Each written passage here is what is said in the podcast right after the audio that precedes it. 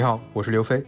这一期三五环呢，算是一次老友局聊天了。我跟过去就认识的池建强老师呢，聊了聊 AI 和协同办公，还有工具类产品的一些观察思考。源头呢是这两天钉钉不是发布了新的基于大模型的一些产品功能嘛？这算是打响了大厂搞 AI 落地场景的第一枪。我们就闲聊了一下看法，因为正好发现他最近对这个方向也挺感兴趣。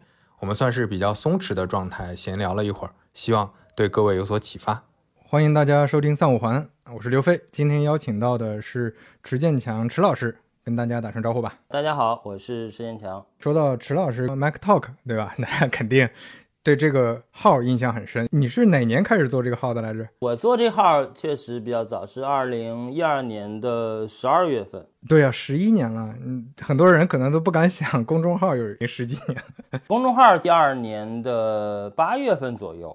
开始的，我们几个人做的比较早。跟池老师还有一个很奇妙的缘分，就是我们都在锤子科技工作过。但是虽然时间是错开的，但我是锤子云服务的第一任产品经理。然后后来池老师后面去也做了云服务相关的一些技术工作。我当时属于第二任锤子科技云平台的研发总监。池老师也在做播客了，喜欢听播客的朋友可以关注一下，叫夜航西飞，对吧？对我们去年开始做的，当时开头那几期还和刘飞聊了一期，当时是属于我采访你吧。今天就换过来了，要么池老师也简单自我介绍一下。大家了解一下大概的背景。我是从业比较早吧，已经有二十多年的从业经验。最早的时候其实就是比较单纯的程序员。到了二零一二年，说我们开始写公众号，开始对创作这个领域很感兴趣。二零一五年年初就加入锤子科技，做云平台，做互联网产品，还有服务。比如说当年 Handshaker 就是最早叫 Smart Finder，就是安卓手机和苹果电脑或者 Windows 电脑连接的一个类似于 iTunes 的东西。那那个好像最初也是刘飞出过创意，对，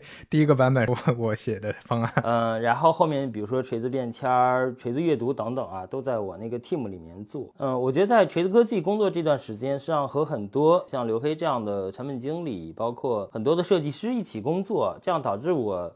对产品的设计和研发产生了非常浓厚的兴趣。二零一六年年底吧，就离开了锤子科技，然后自己开始做这个极客时间这个产品。呃，也基本上算是在极客帮改变了极客帮的一个商业的模式。然后做了五年，我觉得五年之后，我想自己做一家公司，于是去年就开始创业。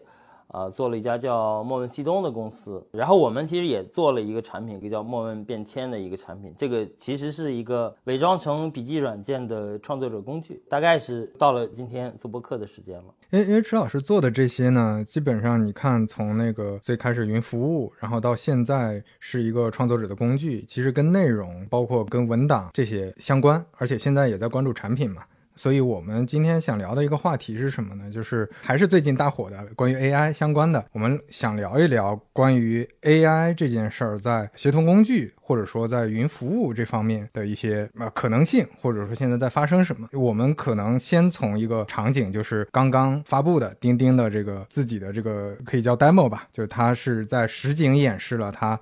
在智能化的方面做了一些尝试，我们想从这个切入去一块去聊一聊。钉钉的话，实际上我觉得它和飞书啊，包括企业微信，其实我一直都挺关注的，因为我们在公众号上写了很多类似的内容，也一直比较关注这些 TMT 的新闻，包括它的发展趋势。像我们就写过，比如说软件的尽头是聊天，钉钉这样的 IM 软件，或者它到后来变成 IM 的这种协同工具，在未来的一些发展，当时我们不知道说。说这个 AI 或者说这种大模型会有这么快速的发展和爆发。从去年 OpenAI 发布这个 ChatGPT。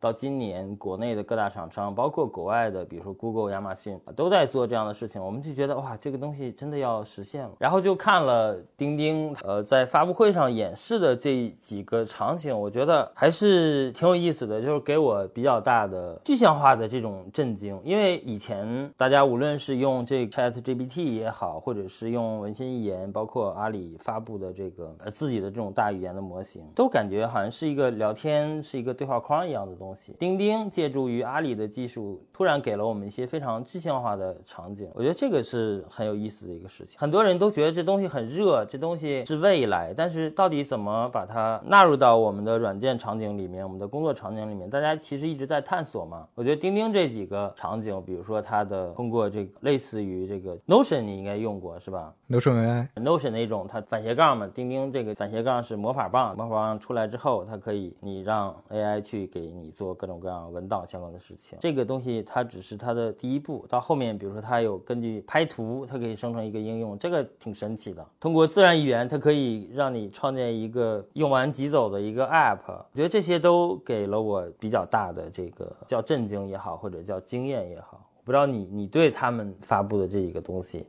有什么样的想法？就像池老师前面说的，你如果还是以前那种大模型的发布会，或者说关于大模型的相关的一些产品的话，其实大家都用过 Chat GPT 啊，它是有一个标的，针对一个标的去去看说，哎，你的发布会到底是不是比 Chat GPT 聪明？比它的三点五聪明，或者比它的四聪明，还是差多少？大家一般是这么比，但是很难想想象说，哎，这个东西跟我日常的生活有多大的关系？我觉得现在其实大家普遍还是缺一个。当然，现在其实都都挺快了，各个大厂都在做。当然，钉钉是是第一个能把现在在落地，就是这其实是给大家一个，就像刚才说的，它是更直观的一个感知，就哦，这个东西真的能在我生活里面、工作里面能起到什么作用？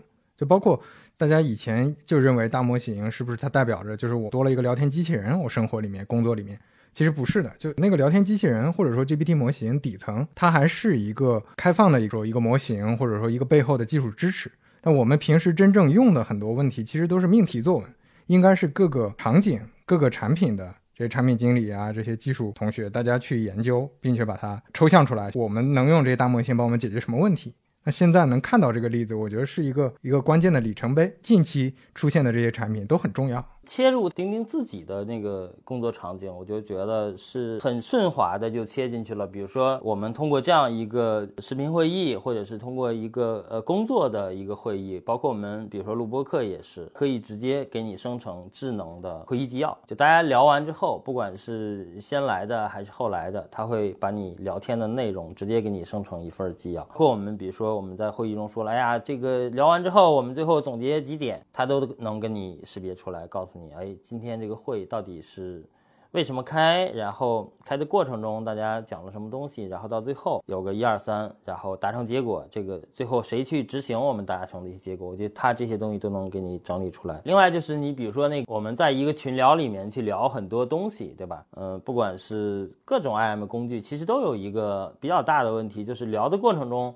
很多信息就会丧失掉，后面加进来的人，他可能说你可以看这个群里面的前一百条或者前三百条记录，你去翻的时候也很费劲。那他现在就也是通过这个通义千问这样的大模型实现了这种技术，就是进来以后，他通过这个斜杠说，哎，我看一下这个群里面的聊天的这个这个概要，嘣儿给你总结出来了。我觉得这东西确实是一个很具象化的一个很有意思的一个场景。刚才说的这个也是我觉得我日常。当中的一个痛点吧，就你看，为什么很多人都在讲说，其实微信群有挺多比较有价值的信息的，但是最大的难点就是它很难沉淀。就大家聊天的过程是实时发生的，你聊的特别信息特别多了，然后大家特别热情了，这个群里面你其实很难整理真正有价值的信息。那你会发现很多群、很多社群都会派一些小助手 去专门去搜刮、专门去整理总结，这其实是一个机械的工作。就当 AI 有了这个能力之后，它就能很好的把它完成了。对这个，其实我们做那个微信的那个小程序“问便签”这样一个小程序，其实也是希望解决一部分这样的问题。因为微信的小程序它是可以穿透群的嘛。你比如说我在小程序里面发起一个话题，大家可以基于我发起这个话题或者我写的一篇文章，在里面做很多评论。我把这个小程序丢到不同的群里面，让大家如果都能基于这个小程序去评论的话，这个就会作为一份存档。但是这个遇到的一个难题是。大家还没有养成习惯，说在小程序里面去讨论。当然，我现在感觉呃还行。就比如说我发一篇文章，它还是会有个十几条或者几十条的评论，但是跟那种特别长的那种聊天记录还是没法比。所以我觉得钉钉这个模式可能它会被很多厂商复制，可能会把这东西变成一个标配一样。我我们说一下另一个功能，就是斜杠的那个功能。有点像 Notion AI 的那个，因为你也是内容创作者嘛。那你现在在日常生活中会用这些功能吗？现在的话，比如说我用 Notion AI 会使用这样的功能，最简单的就是我写了一篇文章，让 Notion AI 给我检查一下这个错别字，或者说。他可能会给我一些修改意见，包括我还发了一篇文章，就介绍那个 OpenAI 出来的那个那个总监，他做的那集成到 Slack 上的那款软件叫 Cloud，也叫 Cloud，C L A U D E，它也是可以通过斜杠去呼起来。我觉得这个好像成为一个标配了。包括现在，其实我们用很多的编辑器。就是创作工具，就是写作工具之类的，我们斜杠也是会呼起很多的功能。我觉得这个斜杠倒没有那么重要，主要是我们看呼起来之后它有什么样的内容，这种协同软件可能要考虑的问题。其实之前那个 Notion AI 刚出来的时候，我身边很多朋友大家都在尝试，就发现就它并没有大家想象的啊那么万能，好像你什么都不会写，然后你通过它能帮你写出来文章，这个是不大现实的。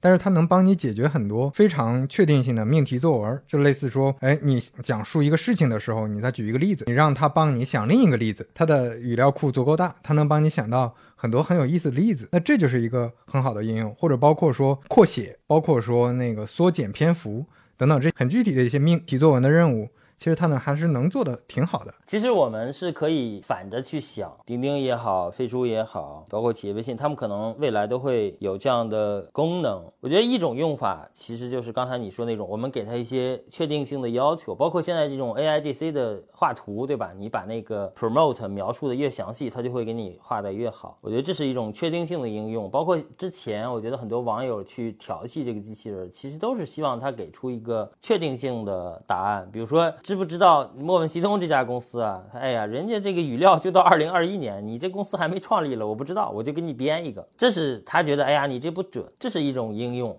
还有一种应用呢，我现在也在尝试，就是比如说我做产品设计，那我自己想了一个解决方案，我会给描述给机器人这种 AI，然后我会想，哎，除了这样的方案，我们是不是有更好的设计方案？就是给他一些发散性的一些命题，就像你刚才说的，因为它语料足够大，它可能会给你一些创意上的补充。我觉得这个对我好像更有吸引力一样，而不是说帮我写个二叉树吧，明明我已经知道二叉树是怎么写了，我只是想验证一下它。会不会写二叉树，或者说我现在不愿意去写出来，或者不愿意去别地儿 copy 去，我说让你给我写出来，我 copy 一份。我觉得这个是更简单的一种应用方式。刚才我们还聊了一个话题，就是关于未来成为标配这个事儿。我也感觉，其实你未来不管大家接哪家吧，就可能钉钉是接的自己家的，那其他大厂如果做得快，也能接自己的，那做的。慢就就另说了，但是你像刚才提到的，不管是呃飞书啊、腾讯文档、像金山文档这种，其实这些陆陆续续肯定都会接。这个未来肯定是它是一个防御性的了，它都不是进攻性的。那如果这些接了，我感觉是不是对于一些中小公司，其实还是很难靠单纯的 AI 去抢夺市场的。就可能未来大家大家都是标配，你没有得死，你有了也不一定能替代掉别人。就是这个东西，如果未来它的成本也足够低，功能也足够丰富，就是大家去看看，在我的场域里面去做一些。有意思的事情去满足我的用户。你说光是通过一个 AI 的能力，说我什么异军突起了，就就没有这回事儿了。说一个趋势，就是全民程序员，因为 AI 会让编程的门槛变低。比如说开车，它变成一个大家考考证就能开车的一个技能，它就不大变成一个有优势的一个职业了。你比如说现在你去开网约车，那就是挣点辛苦钱嘛。现在程序员也是一样，如果说大家 AI 门槛很低，你。你不能叫程序员，那公司也是。我们这个产品，这个墨文便签这个产品，我们也会接。如果说人家接了，都查错别字啊，什么什么这些东西都有，我也有。那我说，哎呀，我这个很有特色，这就没有意义了。我要绞绞尽脑汁做一些呃更有意思的事情出来，可能那个才是我的优势。可能对于这些叫 AI 加，对吧？之前说互联网加嘛，就是对于这些让原来的这些功能变得比较好用，就类似钉钉做的这些功能，基本上都这样一个逻辑的。对于这种场景下，其实还是挺难靠有 AI 这个东西去占有这个存量市场。今天还看了一篇文章，就是说 AI 这个企业，它会它会分成三类，包括这个，嗯，它会有投资的这个有 VC 去看这样的标的嘛，对吧？第一类可能就是，呃，类似于 OpenAI 这样的大公司，专注去做大模型的这样的公司。呃，另一类的话，就是它既做大模型，然后又要做这个应用一体化，就是场景化的这种公司。比如说，我觉得钉钉、阿里他们就是这样的公司。还有第三类的话，就是是咱们这样的公司，然后咱们就使用这些 AI 技术。我觉得它的自主话语权最强的还是钉钉和阿里这样的。公司对吧？它既有自己的大语言模型的能力，然后因为它其实它的场景化的应用已经很多了，然后它只是要把怎么更好去服务阿里系的客户而已。我们也看到这个发布会上，它推了一个就拍照能直接生成一个应用，这个特别像那个 OpenAI GPT 四那个发布会上，CEO 不也做了个类似的事儿嘛？这个我很好奇的是，从技术角度看，它能实现哪些，或者说就它是一个噱头，还是说它确实能现阶段已经能大幅降低？这个应用生成的难度了，就我知道它肯定不能生成很多复杂的，但是它现在生成的这个是不是可用的？嗯，它们里面其实演示两种嘛，一种就是通过自然语言去生成一个 app，比如说我通过说话描述说做一个投票系统，这投票系统里面我有两个选项是 A 选项是什么，B 选项是什么，然后把这个投票系统做出来扔到群里，它就变成一个，比如说钉钉原来叫酷应用嘛，就生成了一个酷应用。我扔到一个钉钉群，大家一看，哎，这是一个投票系统，我可以点吧点吧就可以投票了。投完票之后，那我还能看到后台的数据。它那个场景应该描述的是这样一个场景。还有一个就是拍照生成应用，对吧？我写一些字段，然后描述一些场景，我用手绘手把它写出来。我觉得这个更多是一个功能的展示，就是它表现出来的应该是我可以这么做。我们也用过钉钉，钉钉本身他们会依托于这个呃易搭那个系统嘛，就是那个低代码平台嘛模板，因为他们把这个模板也拿到这个大模型里做训练去了。训练完之后，他就能够理解一部分企业内部的这个业务逻辑。比如说，呃，我要做一个 CRM 的简单的 CRM 的一个客户管理，我把这些字段写上，然后它根据这个表就会给你自动，因为它也理解一部分 CRM 的业务逻辑，它就根据 CRM 的业务逻辑，直接根据你需要的字段这个表格，然后就给你生成一个。简单的这个 CRM 系统，当然生成过程中，如果他觉得你缺什么东西，他也会建议你说，哎，你要不要补充一些这样的信息？我觉得这个更多是这种能力的展示，低代码还是要拖拖拽拽嘛。他可能现在通过。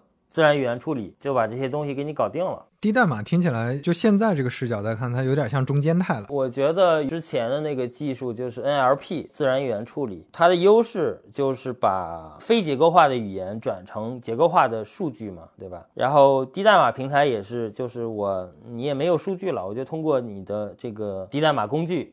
然后通过场景化的这种设置，然后拖拖拽拽的，然后把一个系统给你搭出来了。那现在的话，它可能通过语言的交互，我可能就能把一个系统做出来。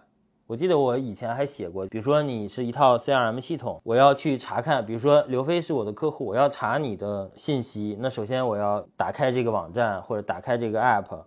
然后去搜索，找到刘飞，然后再点进去，然后再查看他的详细信息，然后再看要不要做一些后续动作。那这个事情其实我通过自然语言，如果告诉那个 CRM 的机器人儿，我是不是我直接说，哎，你帮我查一下刘飞的详细信息，嘣儿你就出来了，你就会跳出一个卡片，这个卡片就是我打开就是刘飞的详细信息，而且他还给我推荐说，哎呀，这个客户。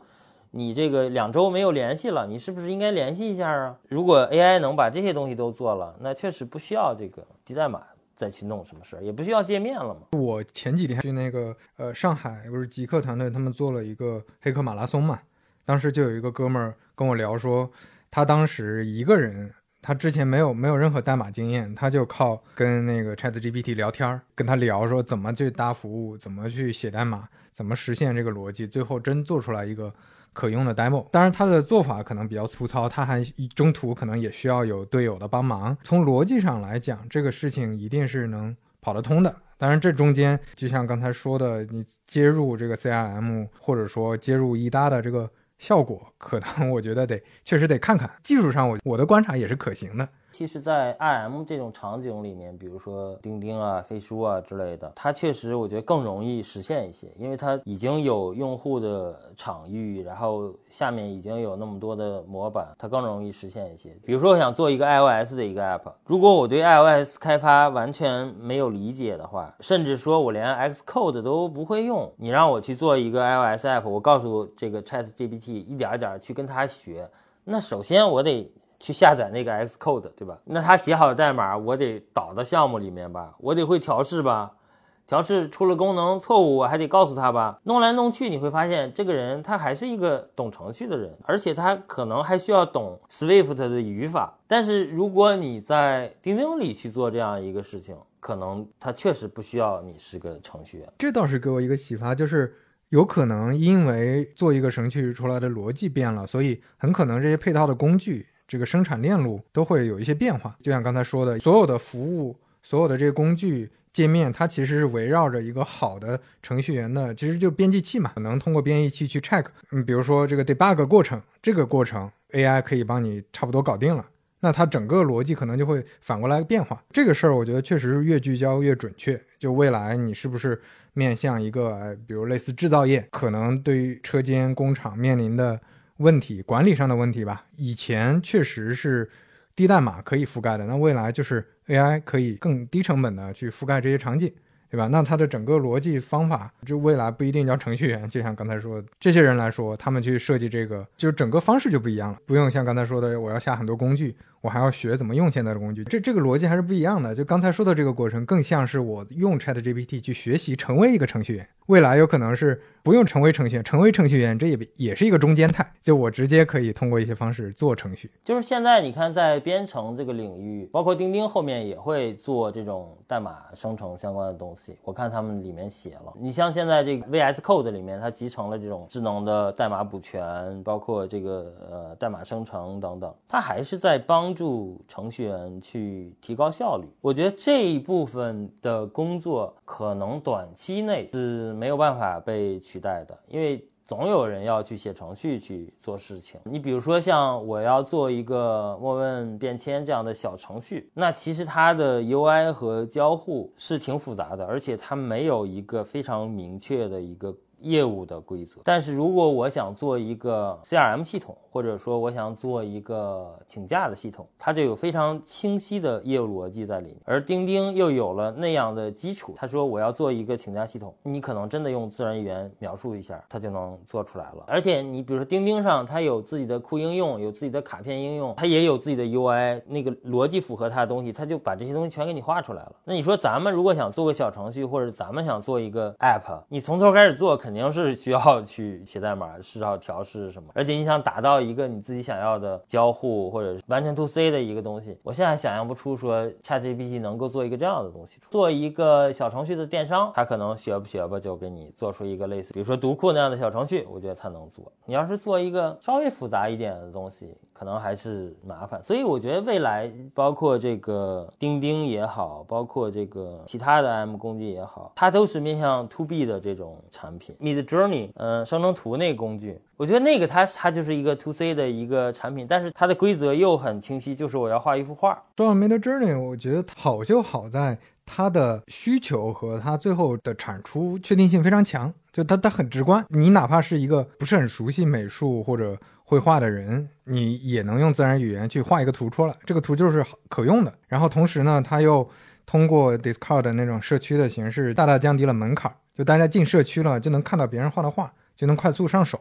它不存在一个说还像之前那个 Stable Diffusion 那种开源的模型一样，还要自己在机器上搭，还要用显卡跑，然后还要在这里面去研究说每一个词儿该怎么写。就 Mid Journey 它其实是在降低门槛，然后它的这个产出呢又确定性很强。它不像别的对于 AI 这种新技术来说，你可能得先有一个低门槛能让大家试起来玩起来的一个东西。GPT 三点五出来也挺久了，但是为什么 Chat GPT 能火，也是因为它能对话了，就大家都能试一试。我我来检验一下，哎，现在到什么地步了？在没得这儿呢也是这样，这就能回到刚才那个池老师说的，我觉得确实这些年内大部分的 AI 场景可能还是得建立在比较确定性的这些场景上，因为因为这种新技术它返回来。去改造，就是所谓的生生产力，去改造一个生产关系，这个可能需要花很长时间。在这之前呢，肯定大家还是要日常生活工作中还是用原来的东西。那这个原来的这些东西，原来的这些产品，尤其大部分大厂的这些产品，先用上 AI，这个可能是目前比较现实能落地的。就且不说是，呃，文档这个场景，就可能对于所有场景来说，你很难说，哎，现在我有一个有 AI 的产品，它没有 AI，我这个就一定能。打动用户一定能快速快速成长，这个还是挺难的。就现在我感觉好多人都担心失业呀，或者担心自己被替换掉，这个确实是有一些特殊的场景。特殊的职位，我觉得有可能是有这样的风险，比如说翻译，对吧？ChatGPT 也好，或者是国内的文心言、通义千问等等这样的产品，它对翻译就会翻译的越来越准，越来越准。包括还有一个职业就是 NLP 的算法工程师，我觉得也挺危险的。大部分课题没有必要了，就除了这种特别特殊的这种。岗位吧，非常清晰的有可能会被替换。其实大部分人还是该怎么工作怎么工作。那 AI 其实会作为他们的一个提升效率的一个工具。所以我觉得，对于国内的这种大厂也好，或者是对于中小型包括创业公司，最重要的实际上是用 AI 的技术能够帮你的用户去。创造价值，所以我觉得钉钉这个发布，因为他们确实弄得很早。你说国国内好像没有比他们弄得更早，而且我觉得钉钉还挺有优势的。首先，它的用户基础又是 to B，又是确定性的业务逻辑，然后用户基础也在这儿，想象力还是挺大的。之前我做，我一直在滴滴、阿里这种平台型的公司嘛，就平台性的公司，它有一个特点就是存在网络效应嘛，就你网络。效应越强，其实你后面的竞争力会越大，而且网络效应是会随着你刚开始就入局特别早，然后你就会有壁垒，这个网络效应会越来越大，它是一个指数级增长的。然后我看到一个概念叫数据网络效应，就是当你有了场景之后，有了真实的用户行为之后，你其实可以把这些用户数据继续用来反馈那个炼丹，对吧？去去修正你的模型，提升体验，进而你就有更多用户。然后这也是在说刚才的那个，我们说中小的这些团队，其实做 AI 比较困难的点在于，你不接这个很麻烦，体验很差。但是你接了，这个体验不足以吸引更多用户的话，它就会很难产生这种飞轮效应，或者说产生一个正向循环。这也是我觉得为啥钉钉要推这么早，就是可能这些大厂内部大家都挺焦虑的，就要很着急的把这个事情推下去，就是因为我要尽快让用户用起来。那我的 AI 对这个事儿的认知，我的这个模型的准确率。我整体的这个回馈，这个数据网络效应就能搭建起来。我觉得，比如说一个厂商，它能够和 AI 技术集成的非常好，它一定是之前它有一些很有意思的东西，然后呢，它突然加上了这个 AI 的能力，这样的话，它。形成了一个你说的这种飞龙效应也好，或者说创造了更好的用户价值也好，就是 Notion 在没有 AI 的时候，上大家在国内外的用户已经挺喜欢用 Notion 的这种模式，因为它创造了一种新的记录笔记、包括数据、数据库、数据关联的一种模式。包括钉钉的我来，其实也是这样的一种工具。然后它在这个基础上，就本身我是有我自己的价值，然后我上了 AI 这套东西之后，它叠加了我的价值，就导致我的价值是。这种指数级也好，或者反正我是升值的一个东西。然后还有一个反例，就是国外原来挺火一家公司叫 Jasper，它原来就是在大语言模型没有出现之前，它就是一个基于 AI 技术的一个智能写作工具，就是它本来就是一个智能写作工具。结果你这个大数据出了以后，你你会发现它原来的提倡的很多功能没有那么智能了，还不如人家 ChatGPT。更智能，所以它的优势其实就会丧失掉。我觉得钉钉它去在呃阿里的通义千问这样的大模型基础上去快速的发布一些自己的场景化的应用，也是这样一个。考虑本身，我钉钉已经有几千万的企业用户，有这个多少亿的这个日活在这放着了。我本身已经有价值了，对吧？我价值在这，然后我一旦叠加了这个 AI 的能力之后，它会更快速的去发展。我觉得这个是其他几家公司也需要去注意的地方。就是如果你没有那么快的话，你可能这些市场就会被钉钉抢走，就抢得更快。你看百度，它它做的是文心一言，但是它发的很早，但是到现在百度其实并没有给我们一个。场景化的应用是吧？它还是一个对话框。其实按理说，它应该如果能力到的话，它应该跟微软一样，尽早去接搜索引擎嘛，这样大家也能也能尽快感知到。就百度它的优势是，就是它有搜索引擎，然后它自己在大模型上，其实确实从技术上说，国内走的肯定比较往前一些。但是它现在还没接。对于飞书来说，可能就还是大模型这块儿，就他们内部也有做 AI 的团队，这个我之前我是了解到的。但是他们在大模型上的积累，肯定还是比达摩院和百度要少一些的。就是这个也是整个综合来说，就感觉阿里这手里的牌还是不错的，还是可以的。对百度来说，也是一个挺好的一个机会，因为百度这些年一直就挺憋屈的嘛，是没有一个爆发的东西。那百度如果说它的大模型做得很好，它其实是可以给行业赋能的。对于阿里来说，我觉得就是它就像你说，它的牌很好。如果既能做大模型，然后它的应用场景又很好，因为它它业务很多嘛，它的业务就是和我们老百姓的生。生活贴近在一起的，如果能够把这块迅速的推起来，我觉得他们可能也确实也是一个高峰。包括腾讯，对吧？腾讯现在不是也有动静说，腾讯我觉得最大的威力还是微信。如果它微信能够和这个 AI 有一些叠加，那个确实也挺可怕的。对，就这里边你要真说场景的话，微信这里面场景实在 太多了，很多都可以接，太多了。但是这龙哥就还没有动，而且龙哥比较节制，估计得观察。对他来说，确实不存在一个说入局晚就很危险的一个问题，因为所有的用户都在微信上嘛。对，钉钉是我觉得它是业务型的一个产品类型，它必须要走。微信的话，微信现在它是一个基础。设施牵一发动全身的这样一个东西，它我估计龙哥会比较谨慎。在协作工具或者企业办公这个领域，还是一个相对焦灼，或者说大家还在竞争的一个状态。就像微信这种，其实很稳了，肯定动不了。微信没有竞争对手，关键是微信就是它把你说的那种网状结构发挥到极致。但是钉钉的话，阿里整个这个大平台上的一个非常有利的一个爆发点，我感觉就是我不知道刘飞日常办公有没有使用过这个。呃，钉钉的那个酷应用。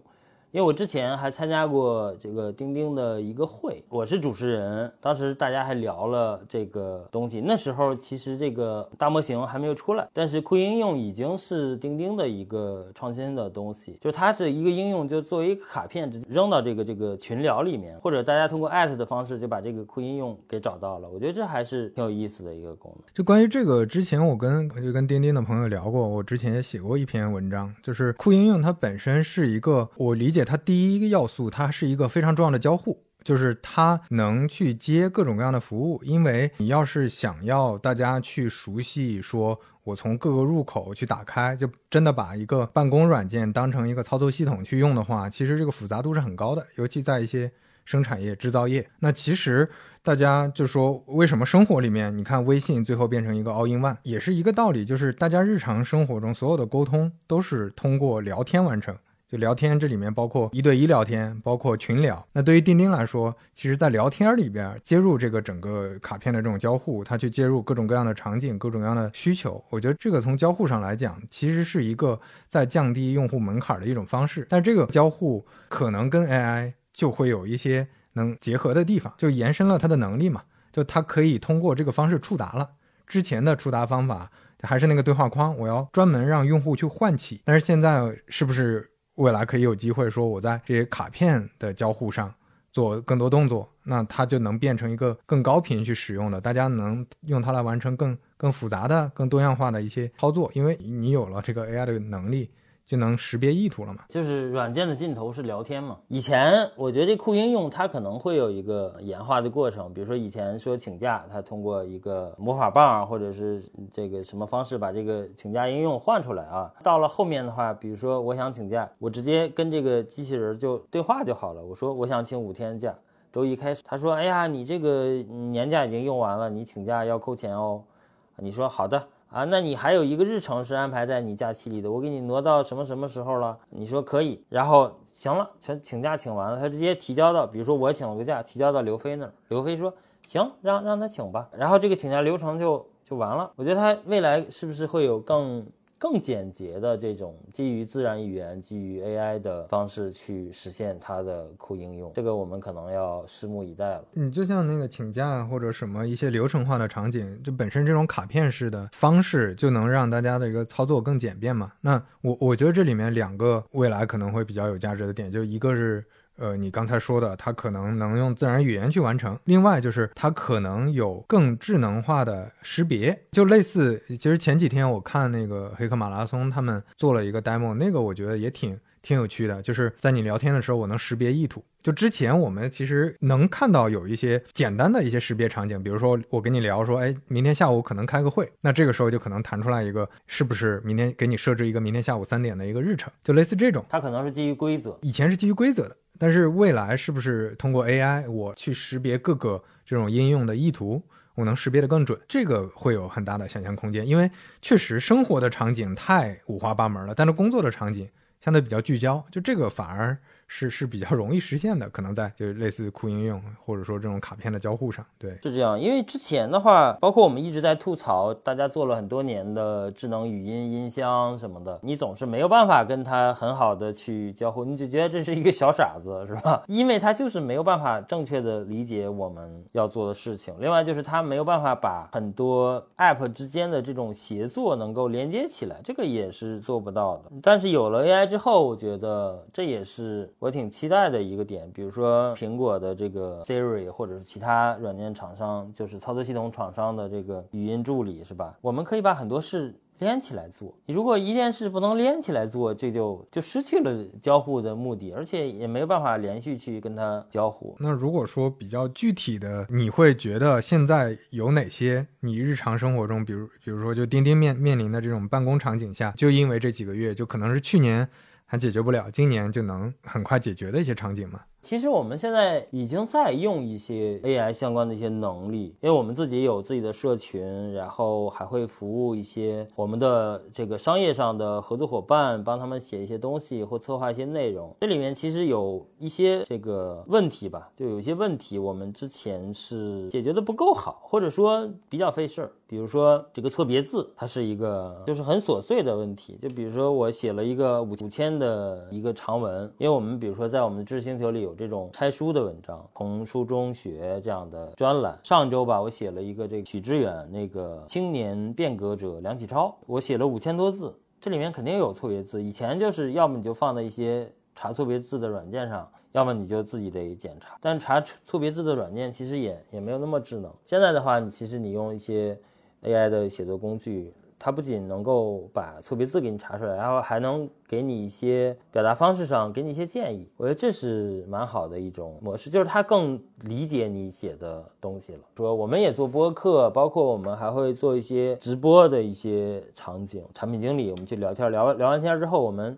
会把聊天的内容整理出来给到我们自己的用户。那这个整理的过程以前完全是要靠个人去整理。那现在有了 AI 这样的技术，实际上它是可以，第一，它可以帮你提炼出这个聊天的主题，然后呢，它把这个聊天内容，它通过语音完全给你展示出来，然后同时它还会给你很多的修改意见。就把那些口语化的东西全给你去掉了。比如说聊了一两个小时的直播的内容，转化成一个很工整的文章，它其实中间会省很多的工作量。另外的话，像钉钉那几个功能，其实都是我们需要的。比如说，大家在一个群聊里面聊聊天、聊解决方案什么的，如果它能生成一个这个聊天的概要，还有大家开会。哎，嘣儿给你生成一个概要等等，我觉得这些东西是我们要，但是目前还没有的，因为钉钉这个也是目前还不能用，它演示了，但是还没有上线嘛。你你平时会用哪些 AI 相关的工具？你说的这些基本上也也差不多覆盖了我平时会用的，比如说就可能在内容创作上来说，那就是日常生活中写稿子会。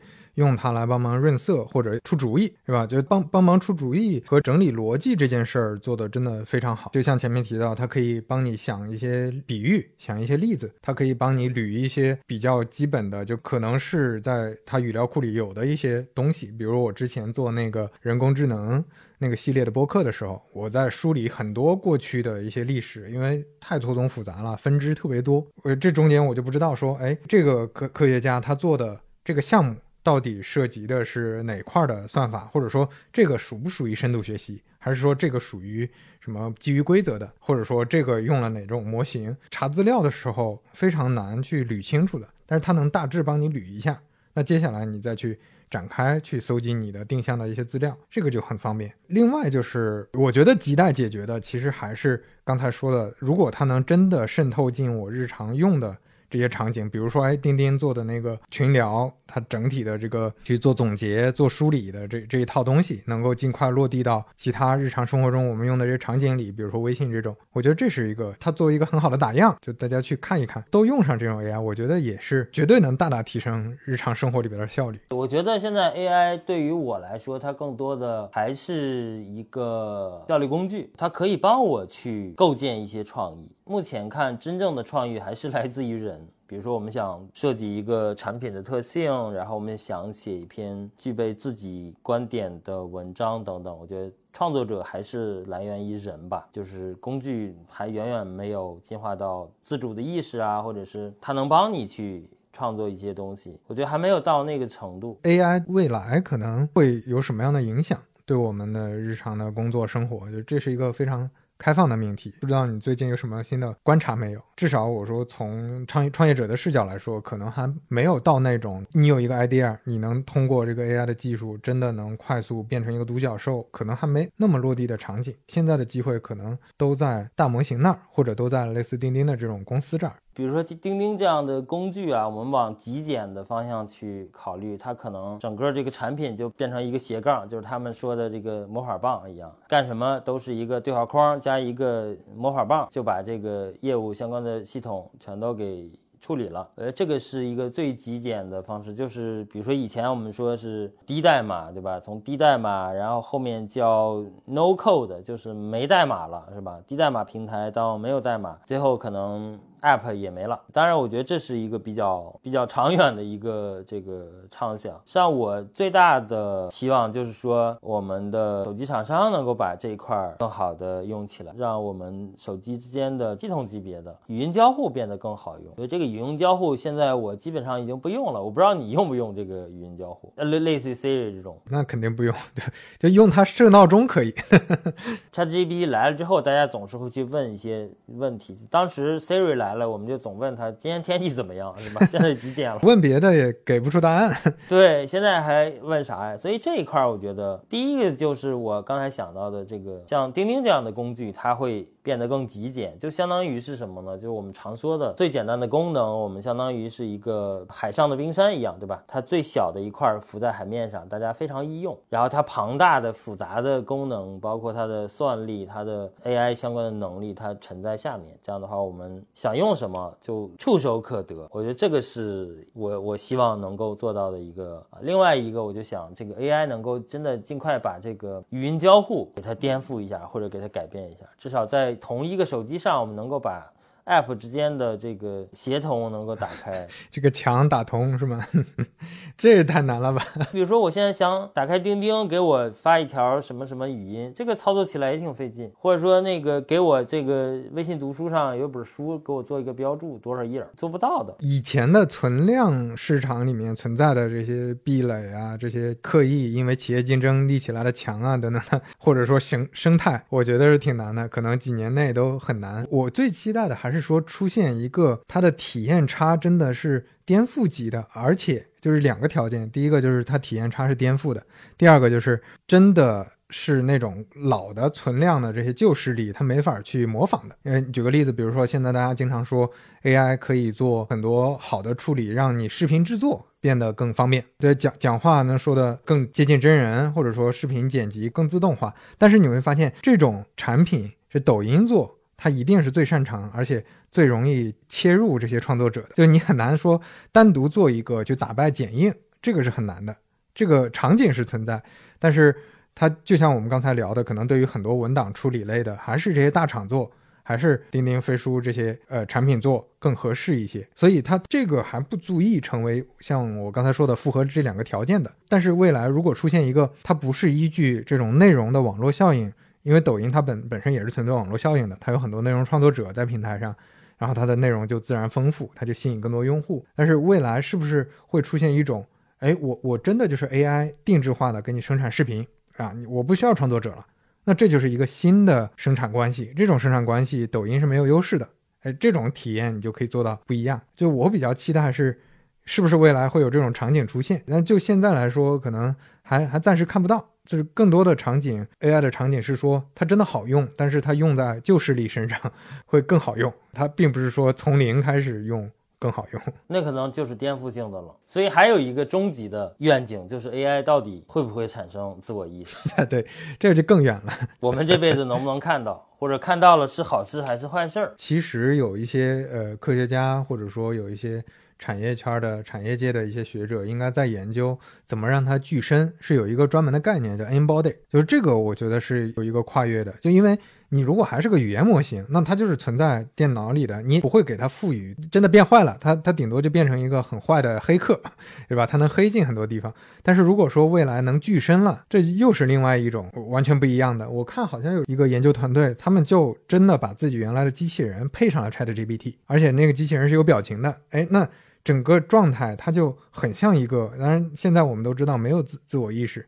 但是它确实是一个很接近了，它有表情，它有想法，它能跟你对话。那如果说你再把学习能力赋予给它，它又有一个肉身，它 embody 了，那它未来跟大家交互的过程中，慢慢的变成一个更至少表现出来具有意识的一个人，他有自己的想法、情感。有自己的社会关系，那那个还是挺难想象接下来会发生什么的，就是就是各种科幻片里都出现的那种。因为现在这种大语言模型，其实它还是没有脱离人类的知识范畴嘛。我们处于这样一个大的时代里面，还是蛮有意思的一件事情。本来在前两年，再加上疫情影响，加上行业影响，大家都还挺丧的。但是作为一个观察的人，都觉得还挺兴奋、挺开心的。就未来我们能用很多新东西，这种兴奋感就就跟之前看到。iPhone 发布一样，可能可能是这种感觉，我觉得不是一个坏事儿吧。比如说，我们也是做创作者工具，其实我也会把一些技术用到我们自己的工具里面。比如说做一些知识萃取，那我想去提炼一些东西的时候，以前我可能要招一个 NLP 的工程师，那现在其实我用一个后端工程师，只要他学习了一些大语言的一些相关的 API，实际上这件事就可以做了，因为它变得非常的简单。从某种意义上来说，它对我们这样的创业者也是一个利好。是，那就期待吧，就看钉钉这一次发布会能不能就带来更多大厂入局，然后给我们更多。因为现在大模型做大模型的确实很多了，但大模型本身不是我们能在具体日常生活工作中能用的那么多的。具体的落地场景还是挺期待后面能雨后春笋的，我们就就拭目以待了。嗯。我们也希望钉钉的功能能尽快上线啊，这样老百姓都能用了就。对，尽快用上。那感谢池老师，我们今天就先聊到这儿。好的，谢谢刘飞的邀请，下次去我们那儿做客去。好嘞，好，拜拜，下期再见，拜拜。欢迎在小宇宙、苹果 Podcast 订阅和收听三五环，也欢迎在评论区留言交流。如果喜欢三五环的话，也恳请能在苹果 Podcast、Spotify 或者喜马拉雅留下你的宝贵好评。下期再见。